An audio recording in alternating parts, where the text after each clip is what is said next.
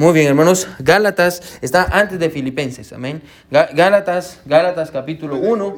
Ah, después de 2 de Corintios, después de 2 de Corintios está Gálatas, amén. Uh, todos ahí sus Biblias, hermanos, y de una vez aparte su lugar ahí, porque vamos a estar en, en Gálatas, hermanos, las siguientes uh, semanas y, y probablemente meses, amén. y sí, vamos a estar varios meses aquí en Gálatas. Yo estoy bien emocionado, hermanos, por el estudio que vamos a comenzar en esta noche. no, realmente no es un estudio, y yo quiero aclarar esto, hermanos. si quisiéramos estudiar esta carta, hermanos, pasaríamos horas, y, y no, no solo horas, hermanos, años estudiando la carta. Amén. No la vamos a estudiar como tal, pero sí vamos a tener una serie de sermones. Amén. ¿Qué quiere decir eso? Que más o menos vamos a, ir a, vamos a tomar todas las ideas principales de la carta y las vamos a aplicar a nuestras vidas. Amén. Así que ahí a Gálatas capítulo 1 y vamos a empezar a leer, hermano. Yo estoy convencido de que esta serie ah, va, a ser, va, va, a impactarnos, hermano, de diferentes maneras. Ah, porque yo creo que todos tenemos áreas en nuestras vidas, hermanos, donde necesitamos la gracia de Dios. Amén. Todos necesitamos la gracia de Dios en ciertas áreas de nuestras vidas y, y todos, ah, todos tenemos áreas en nuestras vidas donde necesitamos a que Dios nos dé libertad. Amén. Y, hay, áreas con las que todos luchamos. Y yo creo que esta carta en especial habla acerca de libertad. Es la carta de la libertad. Así la conocen algunos. Ah, ah, y, hermano, levante su mano si usted leyó Gálatas. ¿Quién sí me, obedeció y leyó Gálatas? Muy bien, hermano. Muy bien, muy bien. Buen trabajo. Bueno, estoy orgulloso de ustedes, hermano. Así se hace. Muy bien. Ah, Gálatas capítulo 1. Vamos a leer del versículo 1 al versículo... 5. ¿Ya están todos ahí? Muy bien, hermanos. Muy bien, ahí está. Gálatas 1 del 1 al 5. La palabra de Dios dice así. Pablo, apóstol, no de hombres, ni por hombre, sino por Jesucristo.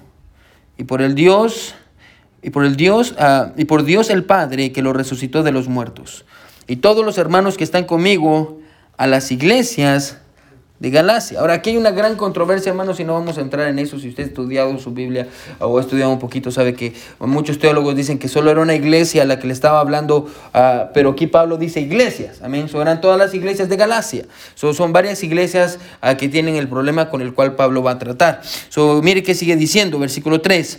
Gracia y paz sean a vosotros de Dios el Padre y de nuestro Señor Jesucristo el cual se dio a sí mismo por nuestros pecados, para librarnos, ahí está la palabra, libres en Cristo, para librarnos del presente siglo malo, conforme a la voluntad de nuestro Dios y Padre, a quien sea la gloria por los siglos de los siglos. Amén. Amén. Y ahora, ahora es bien interesante, hermano, porque después de esto, regularmente las cartas de, de Pablo debería de ir una salutación. Pero si usted lee el versículo 6, de pronto dice, estoy maravillado de que tan pronto os hayas alejado del que os llamó por la gracia de Cristo para seguir un evangelio diferente. Pablo ni siquiera tiene tiempo de, de dar una salutación. Pablo está enojado. Cuando, cuando Pablo escribe esta carta está muy enojado y, no, no, hay nada bueno que decir de esta iglesia o de estas iglesias en Galacia, de los creyentes de Galacia, porque hay algo pasando, amén. Y, es lo que vamos a estar, vamos a tomar todas estas semanas para ver toda la carta de Gálatas. Y, yo le animo, hermano, que no se lo pierda, que siga viniendo a la iglesia. Y yo creo que Dios va a tener un mensaje para usted a, todos estos miércoles. O vamos a orar, hermanos, y hoy quiero predicar, hermanos, bajo este título que realmente es el título del sermón y de la serie, libres en Cristo. Amén. Y tal vez podemos decirlo de esta manera, por siempre libres en Cristo, por siempre. Bueno, somos, somos verdaderamente libres en Cristo. ¿Libres de qué? Amén. ¿Y por qué? Es lo que vamos a ver hoy. Así que vamos a orar, hermano, y, vamos a pedirle a Dios que nos, que nos hable en esta noche, hermanos. Una vez más, gracias por venir, gracias por estar con nosotros y vamos a entrar al sermón. Todos uh, vamos a orar. Mi buen Dios que estás en el cielo, te damos gracias, Señor, uh, por tu palabra. Gracias por quién eres tú, Señor. Uh, yo te pido, mi Dios, que tú uses, mi Dios, el sermón de una manera especial para, para todos aquellos, mi Dios, que tienen el deseo de escuchar, para todos aquellos, mi Dios, que tienen el deseo de saber más sobre ti, de poder cambiar sus vidas, Señor, de poder uh, buscarte y, vivir la vida cristiana, mi Dios, que necesitan vivir. Uh, Padre, yo, yo creo que uh, todos nosotros, mi Dios, hemos sido salvos por gracia, pero muchos, mi Dios, no sabemos qué es vivir por gracia. mi Dios, ayúdanos a entender Padre, y ayúdanos a, poder tener libertad, Dios. Y, si alguno de mis hermanos que está escuchando el sermón, mi Dios, o va a escuchar el sermón, hermano, y, están aquí, Señor, Yo te pido que si alguien está luchando con algún problema en su vida, mi Dios, y, que se sienta esclavo, mi Dios, del pecado, del miedo, de la culpa, Dios, que el sermón pueda ayudarle, Señor. Ah, gracias, Padre, por tu amor, por tu misericordia, Dios, y gracias porque en ti somos verdaderamente libres. En el nombre de Jesús oramos. Amén y amén. Bueno, hermanos, pueden sentarse. Libres en Cristo. Libres en Cristo. Quiero comenzar contándoles una historia. Amén. Quiero contarles una historia.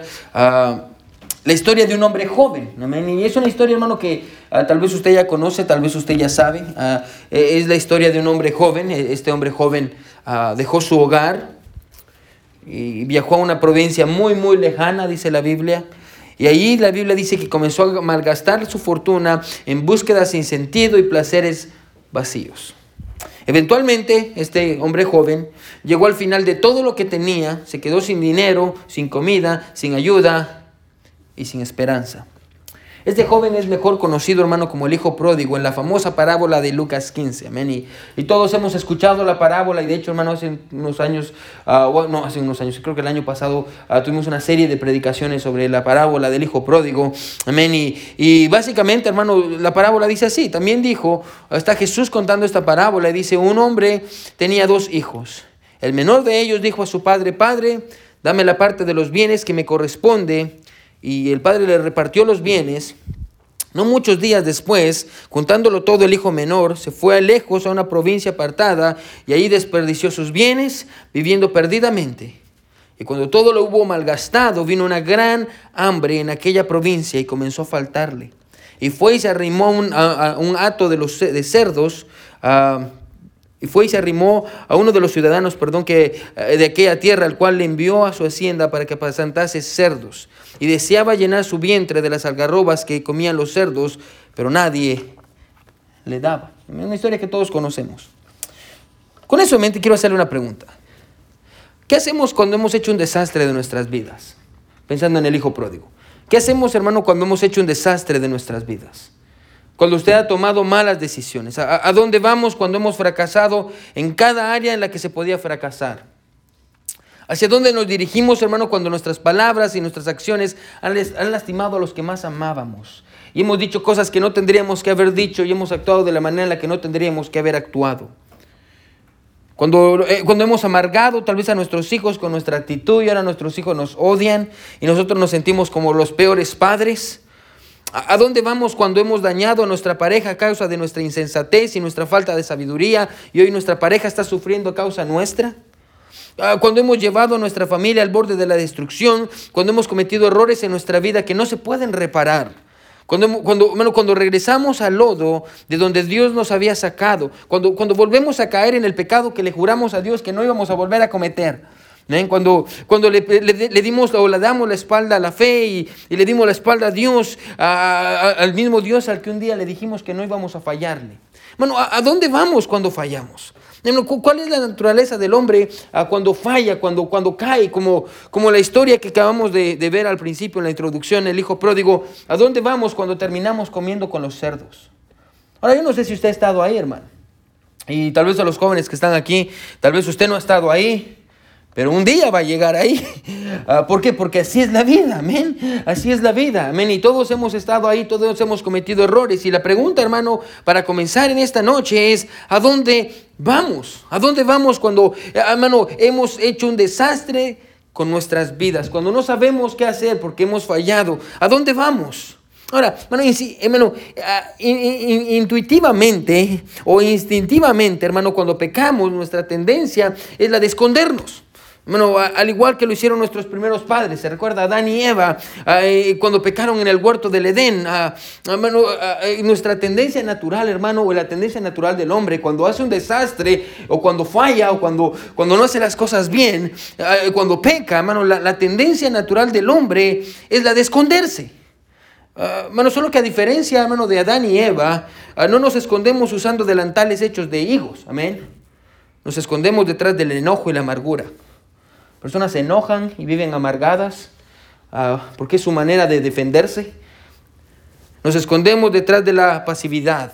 Ignoramos el pecado que hay en la vida de nuestra familia, ignoramos el pecado de otros, amén, y, y somos pasivos y no queremos actuar y decimos, ah, es mi hijo, es mi hija, vive en casa, ah". nos escondemos detrás de la pasividad, nos escondemos, escucha, al ignorar lo que está pasando, nos escondemos detrás de algún vicio, de alguna práctica prohibida.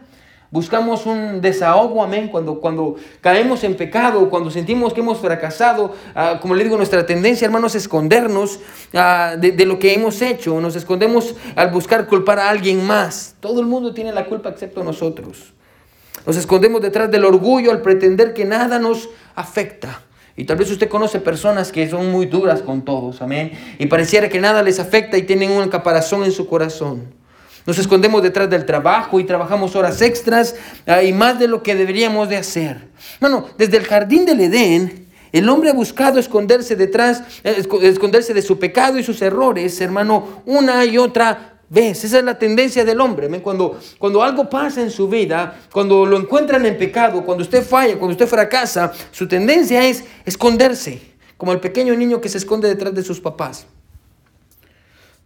Cuando la iglesia en Galacia escuchó esta carta enviada por el apóstol Pablo, lo más probable es que su primera reacción también fuera de querer huir y esconderse. Amén.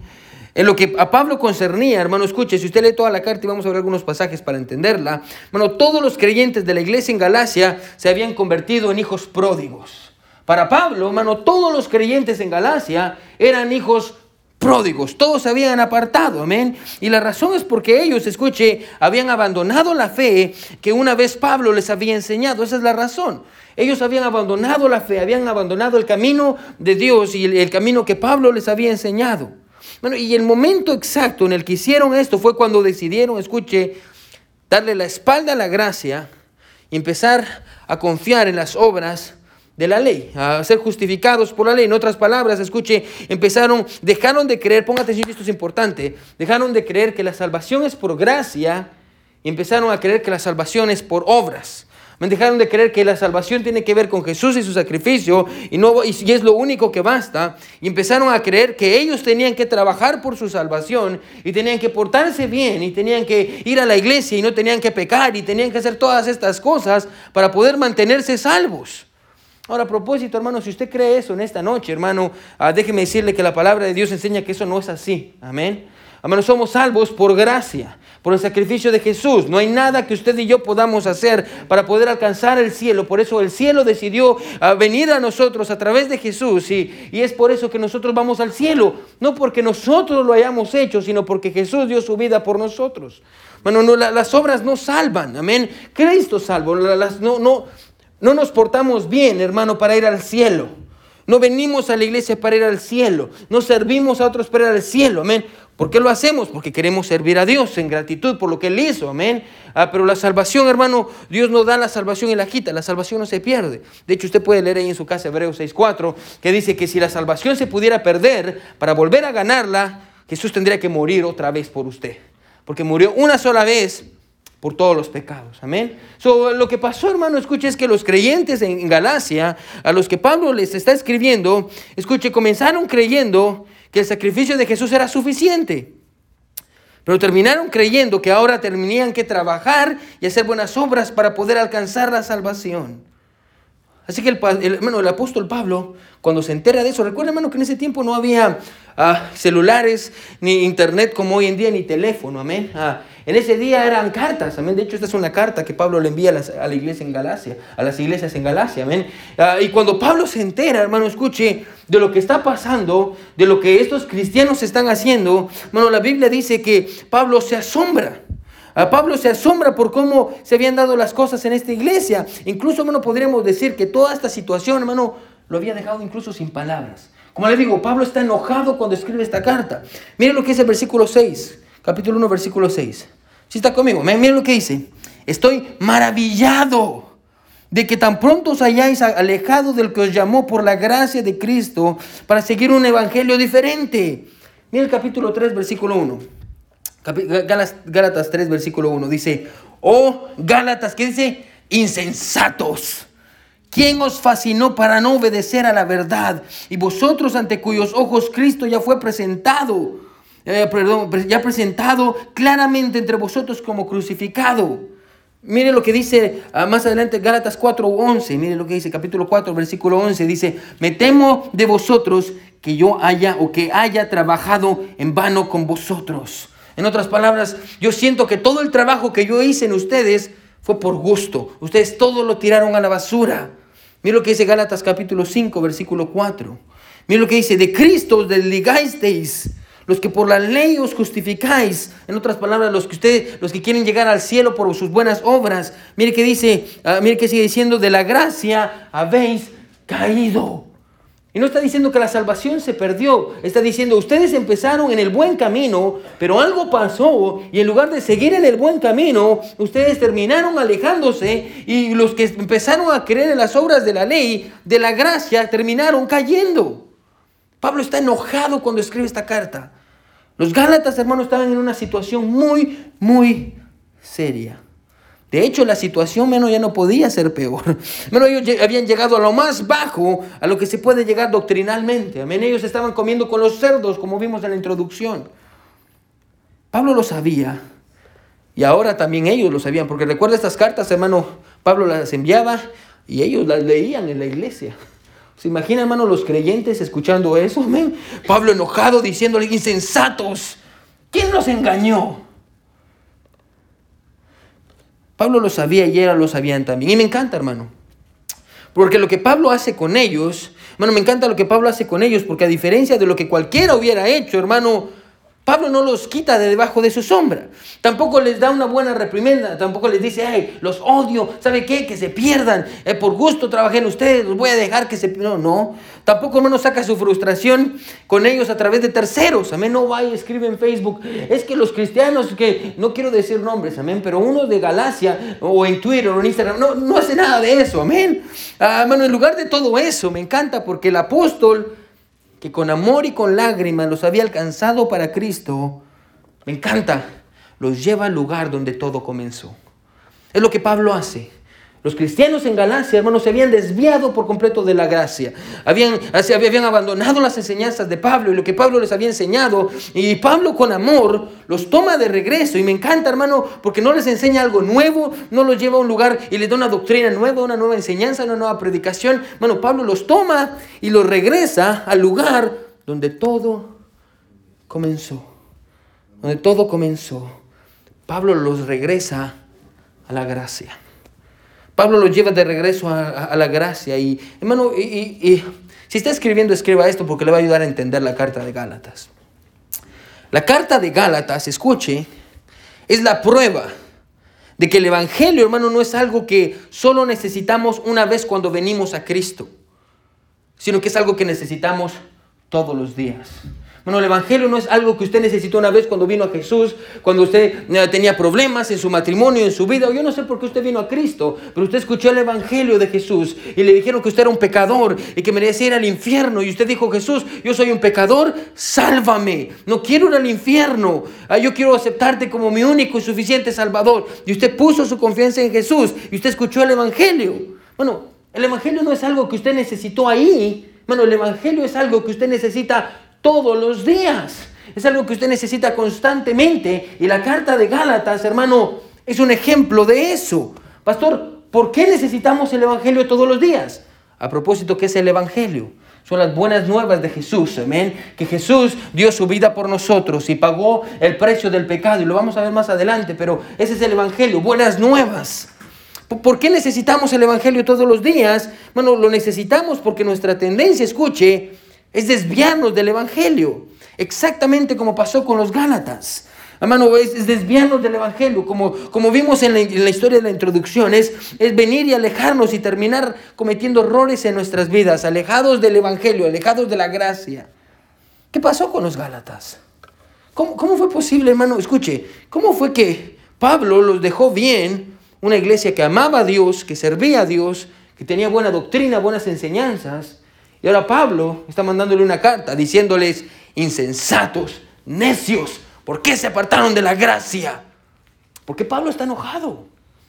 ¿Qué, ¿Qué, fue lo que pasó? Bueno, porque lo que les pasó a ellos también nos puede pasar a nosotros. Amén. Por eso dejó esa carta, por eso Dios dejó la carta de Gálatas. Déjame contarle la historia. Cuando Pablo fundó la iglesia, hermano, esta iglesia, Pablo era un misionero. Y Pablo fundó casi todas las iglesias, amén, del Nuevo Testamento, amén, y de las principales iglesias. Pablo fundó esta iglesia y cuando la fundó, hermano, los creyentes estaban emocionados con sus enseñanzas sobre Jesús y el Evangelio. De hecho, mire lo que dice el capítulo 4, versículo 15. ¿Sí está conmigo? Amén. Solo estamos dándonos una idea de, con qué de cuál es el propósito de esta, de esta carta.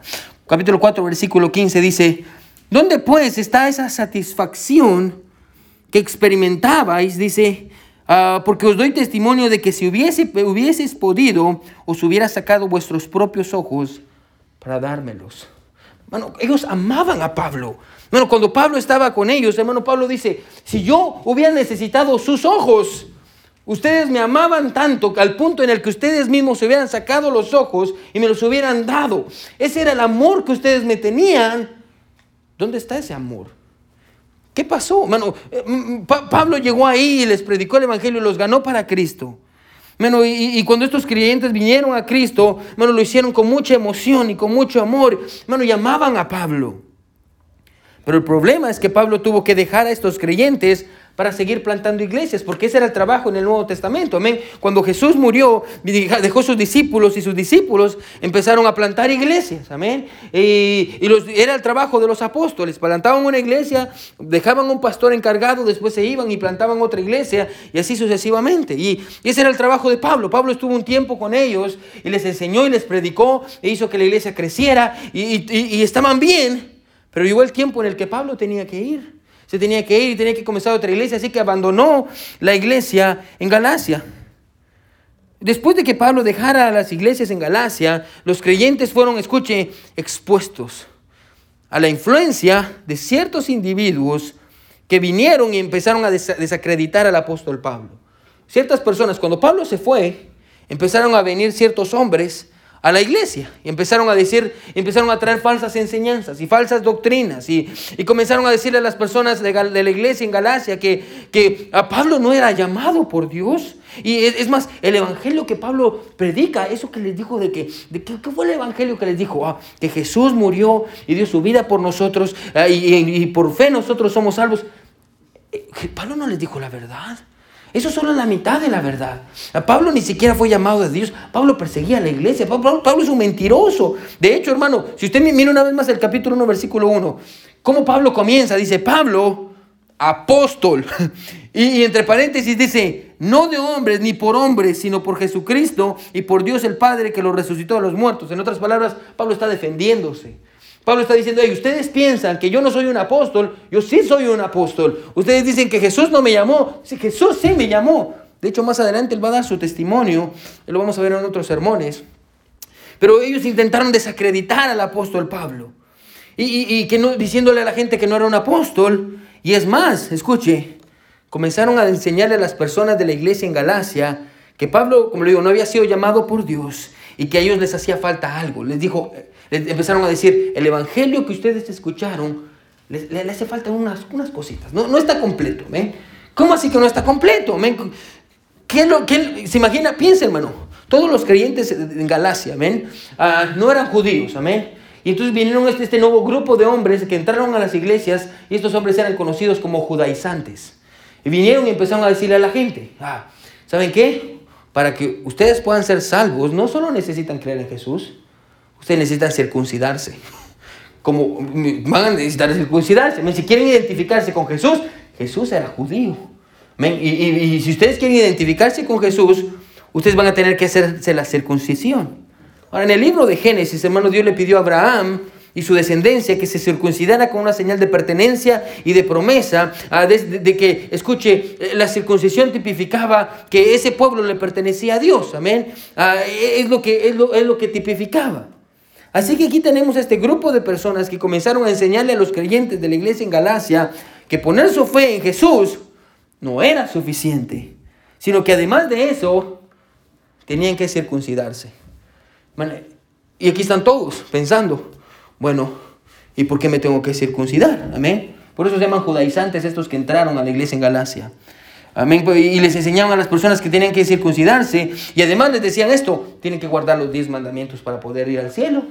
Van a tener que regresar a la ley de Moisés y van a tener que convertirse en judíos porque si no, no van a poder ser salvos. Amén. Y, como le digo, tal vez usted se pregunta, ¿por qué ellos iban a escuchar estos judaizantes? Bueno, piensen en un hombre de 50, 60 años que acaba de venir a la iglesia. Y de pronto viene el pastor y le dice, ¿sabe qué? Para poder ser salvo va a tener que circuncidarse. Lo más probable es que el hombre le va a decir, vaya a dormir, amén. Yo no me voy a circuncidar. Pero había una promesa que ellos querían tener.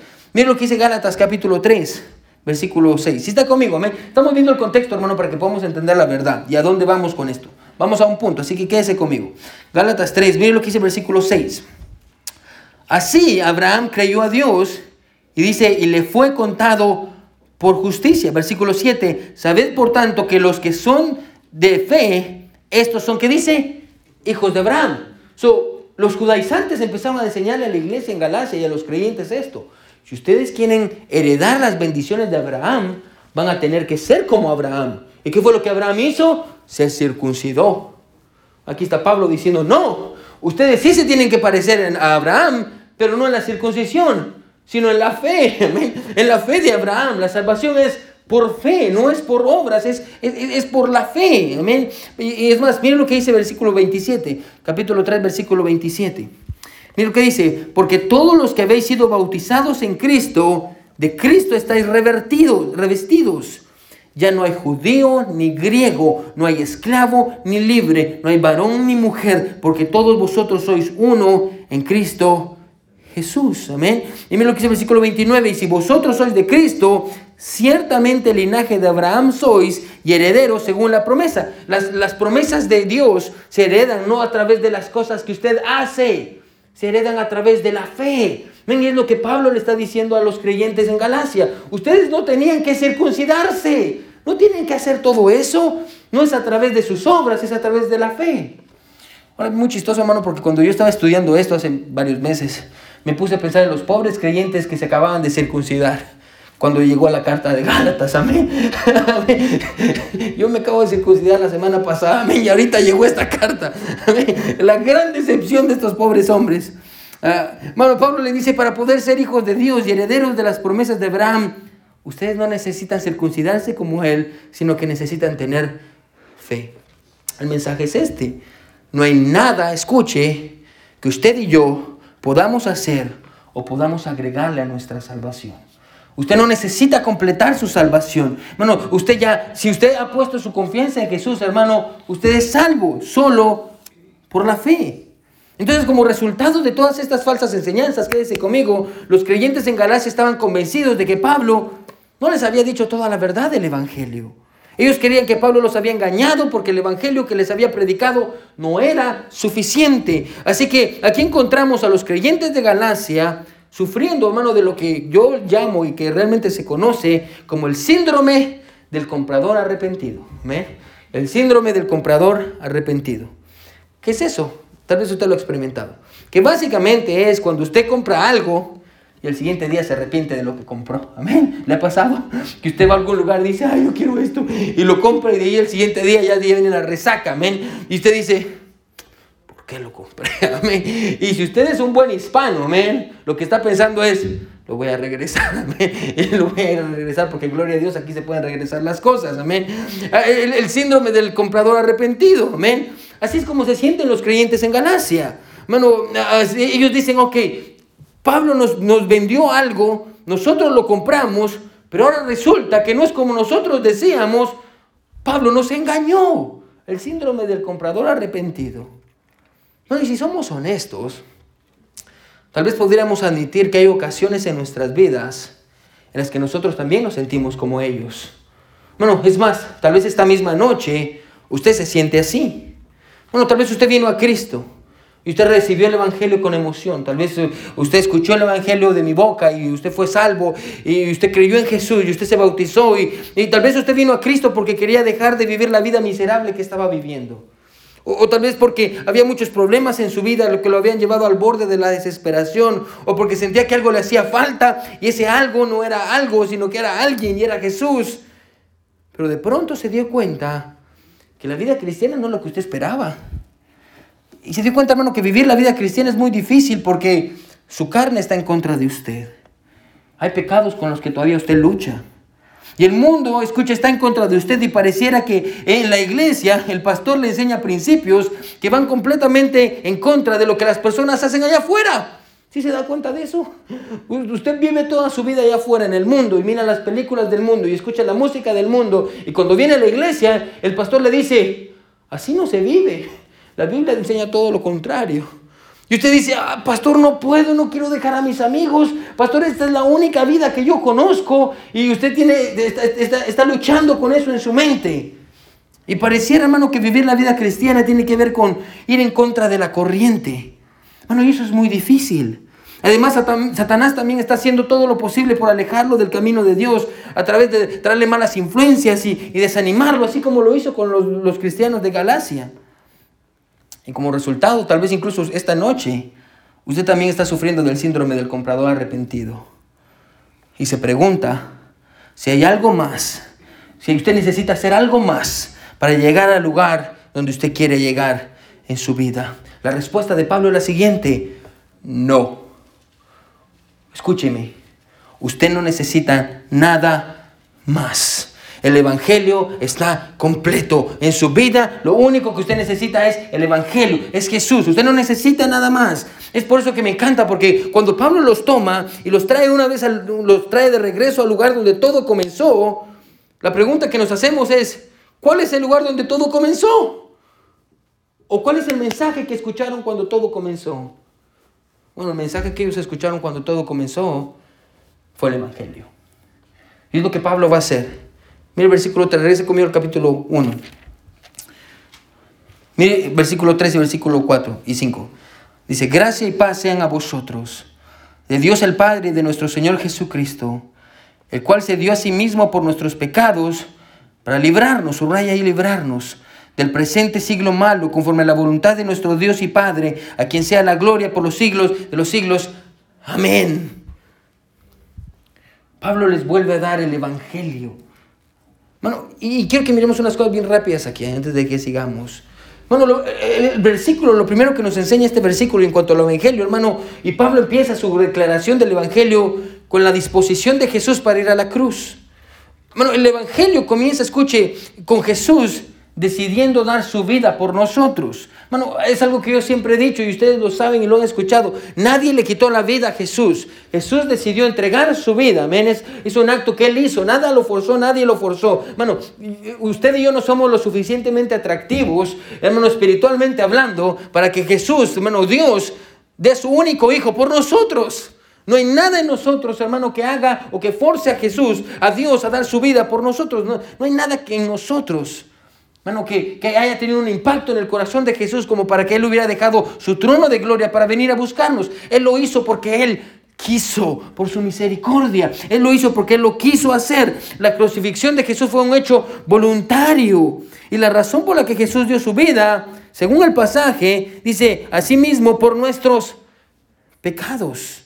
Bueno, algo pasó en la cruz ese día, cuando Jesús murió. Bueno, y lo que pasó es que hubo una transición, una transacción. Hermano, nosotros, escuche, éramos los que merecíamos morir en la cruz a causa de nuestro pecado.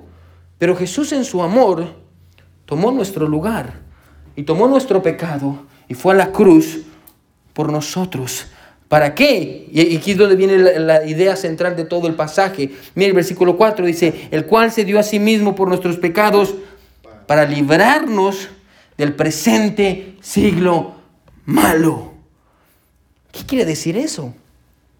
Cuando Pablo dice el presente siglo malo, escuche, quiero que me siga porque aquí está la verdad de todo el pasaje. Se refiere a la dirección en la que el mundo va como consecuencia del pecado. Matthew Henry, un escritor, dice lo siguiente, el presente siglo malo se refiere a la totalidad de la vida humana dominada por el pecado y opuesta a Dios.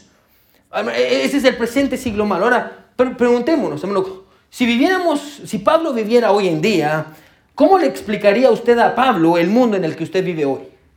Porque a eso se refiere cuando dice, nos libró del presente siglo malo. Bueno, recuerde que lo que Pablo tiene en mente es el presente siglo malo en el cual los cristianos en Galacia están viviendo eh, y lo que ellos están viviendo en ese tiempo. Ahora, casi dos mil años han pasado desde ese pasaje. ¿Cómo usted le explicaría a Pablo el siglo y la era en la que usted vive? Bueno, tal vez le diríamos, Pablo, La era donde vivimos es una era dominada por la falta de absolutos. Todo es relativo, Pablo. En nuestros días, cada persona puede hacer y decir y hacer lo que quiera. Amén. Ah, Pablo, te vas a sorprender, pero hay hombres que no solo no están de acuerdo con el género que Dios les dio, sino que ahora ellos mismos se inventaron su propio género. Amén. No solo, ni siquiera están decidiendo entre hombre y mujer. Ahora van más allá, Pablo. Ellos inventaron su propio género, no binarios. Ellos se, inventaron su género. En el matrimonio, escuche, Pablo, hoy en día es legal que un hombre se case con un hombre y una mujer se case con una mujer. Pablo, la era en la que vivimos es una era donde, escuche, Pablo, la vida ya no vale nada. En muchos lugares, Pablo, eh, hay clínicas pagadas por el gobierno para que las mujeres aborten. Las personas se, se consternan cuando alguien trata mal a un animal, pero nadie dice nada cuando un bebé muere, Pablo. Nuestra era es una era llena de perversiones, Pablo. Sobremanera. Pablo, el tiempo en el que vivimos es un tiempo muy malo, no solo por lo que hay en el exterior, sino por lo que hay en el interior de las personas. Pablo, las personas luchan con odio y no se quieren entre cristianos. Eh, las personas dicen mentiras y les encanta tener dobles vidas. Y en la iglesia son una cosa y en su casa son otra cosa y dentro de ellos son otra cosa. No son honestos, y pareciera que siempre están ocultando algo, Pablo. Eh, es más, Pablo, más del 93% de los hombres son adictos a la pornografía. Lo cual solo lleva al deseo, escucho, la cual solo lleva al deseo sexual de las personas a niveles desconocidos, Pablo. Pablo, escuche, este es el presente siglo donde nosotros vivimos. Ahora, ¿qué diría Pablo a eso? Bueno, lo más probable es que Pablo nos diría algo como esto. Para esto murió Jesús, para librarlos a ustedes del presente siglo malo. Para eso murió Jesús, para que ustedes pudieran ser, escuche, verdaderamente libres. ¿Libres de qué? Libres del pecado, libres de la influencia del mundo, libres del temor Oh, pastor, tengo miedo, ¿qué me va a pasar mañana? pastor, no sé si, si voy a tener trabajo. Pastor, no sé si voy a tener dinero para pagar los biles. Pastor, yo no sé si voy a, voy a poder estar bien. Pastor, pero si me pasa algo. Pastor, tengo miedo. Libres de la culpa. Oh, pastor, usted no sabe lo que yo he hecho. Pablo, tú no tienes ni la menor idea de lo que yo he hecho con mi vida. No, tienen ni la menor idea de las malas decisiones que yo he tomado y siento que voy al borde del abismo y no tengo dirección. Libres de la amargura y el rencor. Pablo, es que tú no sabes lo que me han hecho, lo que me han dicho, cómo me han tratado. Libres de la falta de perdón. Libres del dominio de Satanás. Lo que Pablo diría, hermano, escuche, quiero que me siga. Hermano, es lo mismo que le dijo a los creyentes en Galacia hace más de dos mil años. ¿Por qué? Porque si eso fue verdad para ellos, adivine qué. Eso sigue siendo verdad para nosotros en el año 2021 y va a seguir siendo verdad por los siglos de los siglos de los siglos, porque la palabra de Dios no cambia. Hermano, escuche, Jesús murió para que nosotros pudiéramos ser verdaderamente libres, para librarnos del presente siglo malo. Mano, Jesús, escuche, Jesús, mano, Jesús no solo, no solo nos salvó del infierno, Mira, Jesús nos salvó de nosotros mismos y de la influencia del mundo en el que nos rodea y de las garras de Satanás que nos tenían cautivos. Mano, escuche, en Cristo somos verdaderamente libres. Ya no tenemos que vivir como vivíamos antes, controlados por el poder de Satanás y del pecado. Bueno, ahora podemos vivir en libertad. El 22 de septiembre de 1862, el presidente Abraham Lincoln firmó la Proclamación de, Emancipación en Estados Unidos. ¿Qué es esta proclamación de emancipación, pastor? Bueno, lo que significa es que todos los esclavos de ese tiempo iban a ser libres. ¿Se recuerda, hermano, en ese tiempo? De hecho, hermano, en, en Tulsa, hermano, hace 100 años vendían esclavos, amén. Y yo les he dicho esto, usted iba a las vitrinas y ahí había personas morenas, esclavas. Y usted iba y compraba el esclavo que usted quería y se lo llevaba a su casa. Amén. So, en el año de 1862, el 22 de septiembre, se firmó la Declaración de Emancipación. Ahora, en el momento, escuche, el momento en el que entró en vigor toda esta ley fue el 1 de enero de 1863, el siguiente año. Todos los esclavos que vivían en la confederación eran legalmente libres.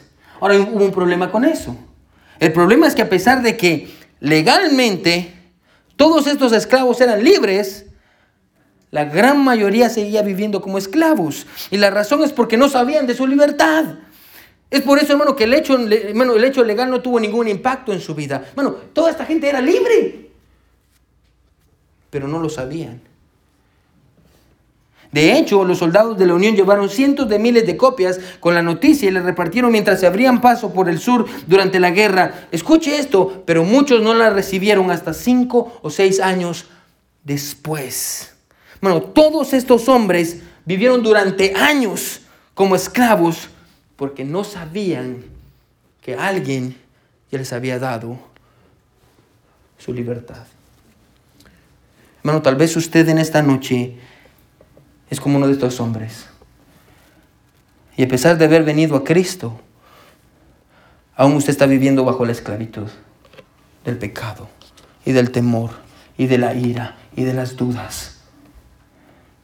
El mensaje, hermano, no de Pablo, el mensaje de Dios para usted en esta noche es que Cristo ya lo hizo libre.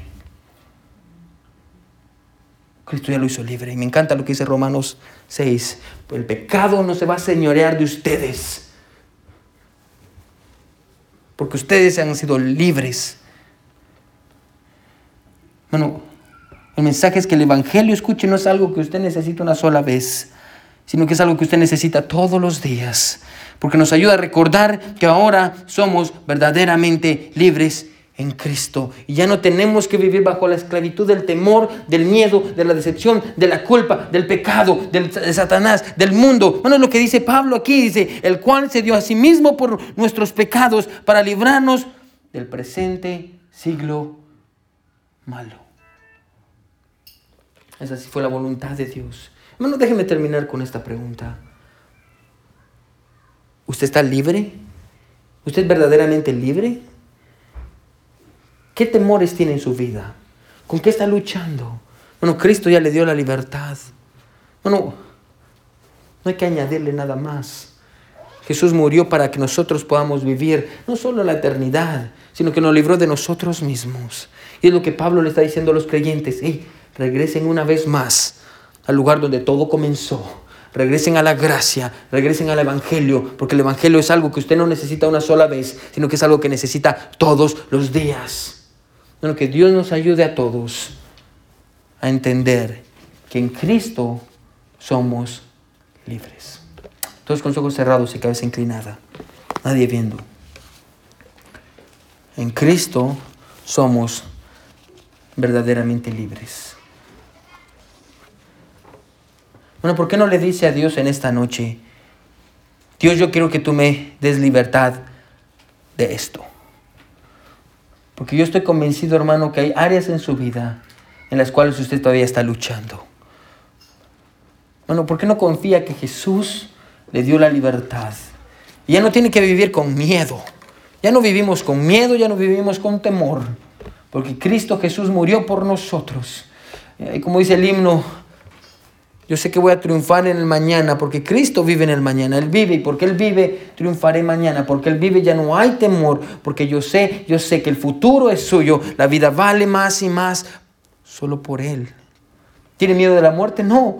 En Cristo sabemos a dónde vamos. ¿Tiene, ¿Tiene miedo de la vida? No. En Cristo sabemos qué nos espera en esta vida. Bueno, ¿en qué área de su vida usted se siente como un esclavo? ¿De su pasado? ¿De sus errores? Bueno, el mensaje de hoy es, en Cristo somos libres. El piano va a sonar, hermano. Y si Dios le habló, hermano, ¿por qué no dobla sus rodillas donde está? ¿Y por qué no le dice a Dios, Dios, dame libertad de esto? Dios, ayúdame. Tal vez usted ha vivido como esclavo todo este tiempo, sabiendo que Jesús ya le dio la libertad. En Cristo somos libres.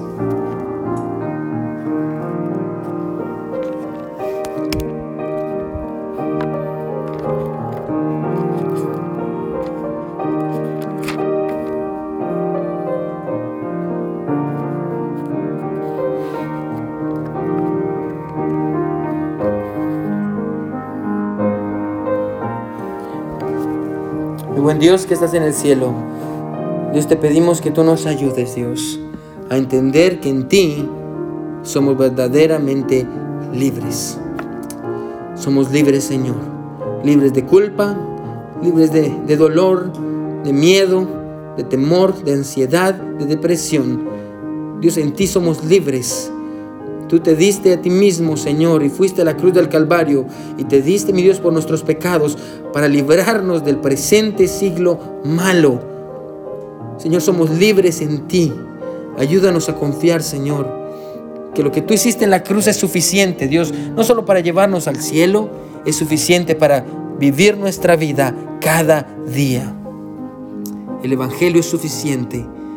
Gracias Señor porque todos necesitamos escuchar que en ti somos libres. Gracias Señor. En tus manos de amor ponemos todo. En el nombre de Jesús oramos. Amén y amén.